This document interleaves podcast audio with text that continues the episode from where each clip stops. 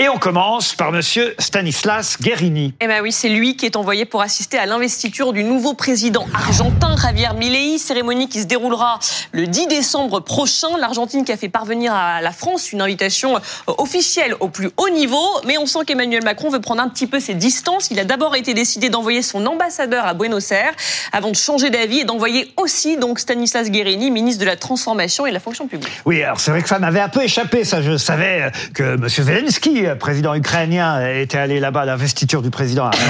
J'avais pas vu que c'était Guérini qui avait été envoyé par M. Macron au charbon, en quelque sorte, hein, on peut dire ça, parce que personne ne voulait y aller. Et alors ça donne un dessin dans le canard enchaîné aujourd'hui, moi qui m'a beaucoup amusé. Stanislas Guérini envoyé à l'investiture de Javier Milei et, et le président, le nouveau président argentin dit vous êtes ministre de la fonction publique, vous seriez le premier viré ici. Je me demande même s'ils l'ont pas fait exprès. Au fond, si ce dessin ne reflète pas une, une part d'ironie de la part du gouvernement. Oui, après, euh, c'est vrai que Stanislas de Guérini n'est pas un ministre très important, mais c'est un personnage important de la majorité quand même, hein, depuis le depuis le début du macronisme. Euh, voilà. L'Argentine est un grand pays, un pays ami avec lequel on a beaucoup d'échanges. Je dois dire aussi que l'ambassadeur c'est Roman Nadal, qui n'est pas n'importe qui. Roman Nadal a été euh, juste avant l'ambassadeur de France au Venezuela. Ça n'a pas été facile pour lui. C'est un ancien porte-parole du Quai d'Orsay. C'est-à-dire que la représentation française était très digne. Faut pas. Vous pensez donc qu'on a pardonné aux Argentins depuis notre défaite de la finale de la Coupe du Monde Moi, je n'ai pas pardonné, bien entendu, mais je pense que Emmanuel Macron a, pardonné. Mais c'est, on envoie, on envoie, je veux dire, l'Argentine n'est pas un pays, c'est un pays ami, mais c'est pas, c'est pas l'Allemagne, c'est pas l'Angleterre, c'est pas un pays essentiel. Et le président a même mis un t-shirt offert par le président argentin. De Boca Junior. Ah, je sais pas si vous avez vu cette. C'est Boca Junior. Je ne sais pas si la traduction qu'on nous a donnée est, exacte, mais il paraît que c'est le mot bordel qu'on peut lire. Euh, euh, mais vous, vous dites c'est enfoiré, Louis. Non, un, peu, c'est putain aussi, face d'interjection. C'est Vive la liberté, vive la liberté, Carajo. Garajo, c'est, mais c'est euh, très utilisé. Les journalistes ont traduit ça par Vive la liberté, bordel. Non, Carajo, c'est plutôt euh, enfoiré. enfoiré. enfoiré. Mais, mais, c'est, mais c'est gentil en Argentine. Carajo, c'est utilisé. Ah, ah, bah, ah, non, non, mais, non, mais c'est une expression pneumatique. C'est une expression pneumatique. C'est, si c'est gentil. Carajo, c'est une sorte d'exclamation. Allez, on passe au deuxième visage de notre trombinoscope. Il s'agit du visage de Serge Gainsbourg. Parce qu'un arrêt Serge Gainsbourg doit donc être euh, bientôt ajouté à la ligne 11 du métro parisien, la future station du du métro Serge Gainsbourg au Lila, au nord de Paris, doit euh, ouvrir l'an prochain, mais ce choix fait pas l'unanimité. Il y a plus de 3000 personnes qui ont voté une pétition euh, contre ce nom pour la station. Euh, Serge Gainsbourg, et c'est ce qu'on peut lire sur ce texte, est un homme violent, misogyne notoire et chantre de l'inceste. Ah, pire que ça, elle dit même cette dessinatrice qui a lancé la pétition. Comme ça, oui, je vous regarde parce que comme vous, c'est une dessinatrice, Louison.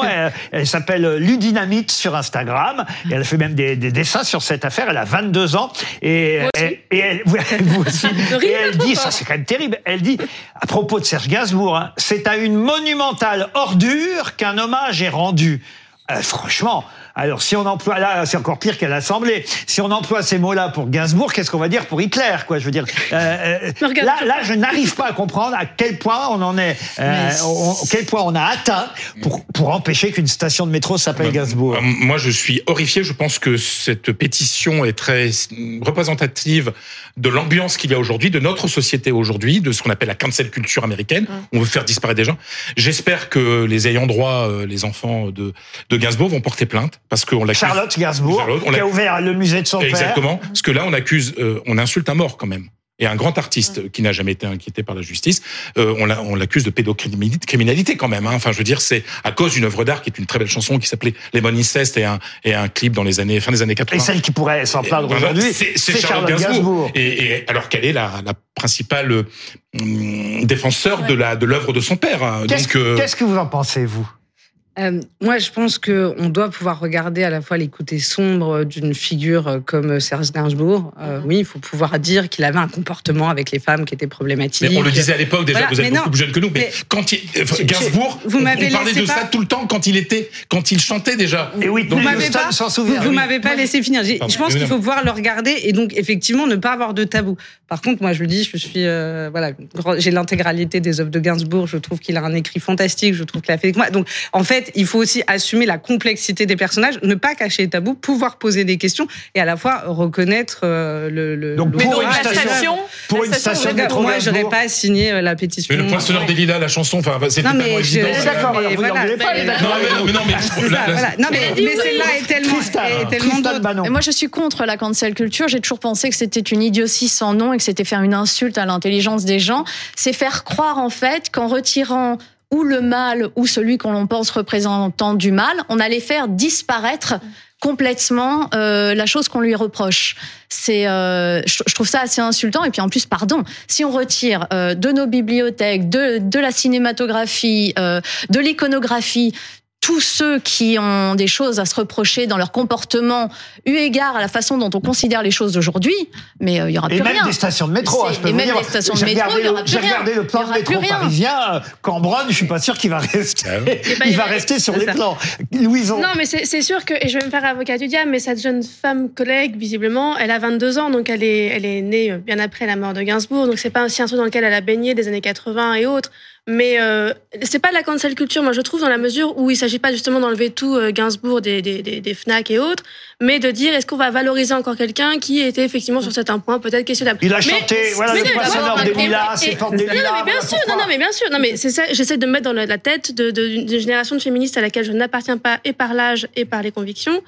Et donc Mais- vous, vous seriez pour euh, une station oui, mais euh, moi j'étais, moi j'étais très contente qu'il y ait la station Barbara. Et je pense qu'il surtout il faut plus de stations avec des noms de femmes parce qu'il y en a deux sur le réseau. Alors ça, c'est Louise Michel et Ça, c'est. Non, non, mais Ça, je c'est pense que Très c'est- rapidement. hein. Voilà, je pense que la question du débat, euh, moi je ne crois pas qu'il y ait une cancel culture. Je pense qu'il y a des gens qui se battent justement pour valoriser d'autres pans Voilà. d'histoire qu'en fait qui ont été, qui ont été. Non, aujourd'hui on a une invisibilisation des femmes, on a une, une invisibilisation de nombreux combats qui ont été menés et le combat qui est fait, c'est de les mettre plus en valeur. Je pense Pas que ce c'est soir, vous êtes majoritaire sur ce plateau. Voilà.